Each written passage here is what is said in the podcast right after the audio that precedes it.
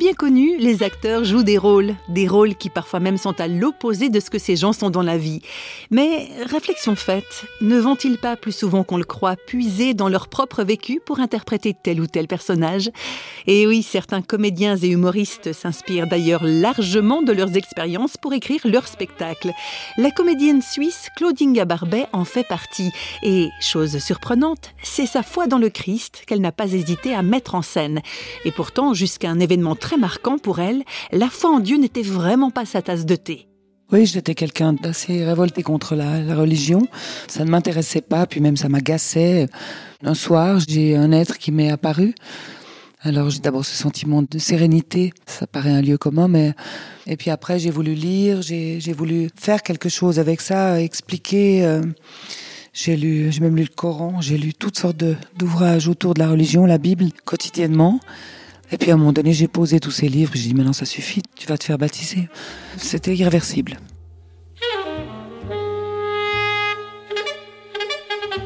Ce que j'ai entendu le plus chuchoter derrière mon dos, j'ai beaucoup entendu, ah ouais, elle s'est fait quitter, donc euh, il n'y a plus que la foi qui la tient debout.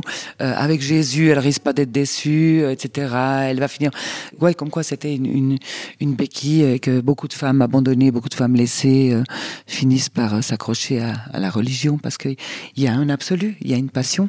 Beaucoup de ces femmes qui sont laissées n'ont plus d'histoire après d'ailleurs. Elles en ont plus besoin.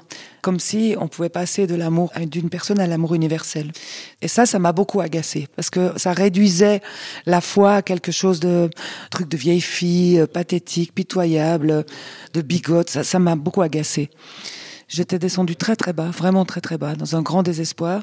Et c'est quand j'ai commencé à surmonter à cause de mes enfants hein, cette épreuve difficile où j'ai essayé de remonter vraiment marche après marche pour tenir, pour survivre, plus vivre, mais survivre, que cette chose est arrivée et que ça m'a permis de continuer, c'est-à-dire de changer d'axe, de regard.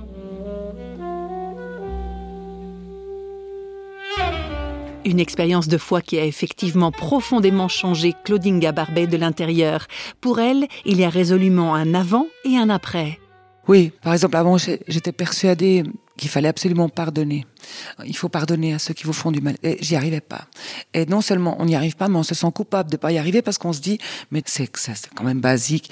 Et puis à un moment donné, j'ai compris que pardonner, c'était pas forcément ne plus être triste. C'est autre chose, c'est se dire que le mal commis par une personne vient du mal subi par cette personne et qu'elle n'a pas réussi à le dépasser.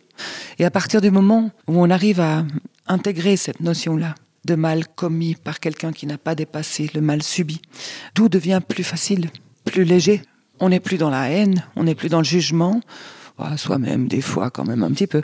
C'est plus facile de vivre ça avec les autres qu'avec soi-même. Ça, ça donne une plus grande légèreté. Ça donne un regard différent sur le monde. En cela, en cela, j'ai beaucoup changé. J'ai pas fait exprès. Et oui, si la foi, c'est changer de regard, c'est aussi être transformé de l'intérieur, si j'ose l'expression, à l'insu de son plein gré,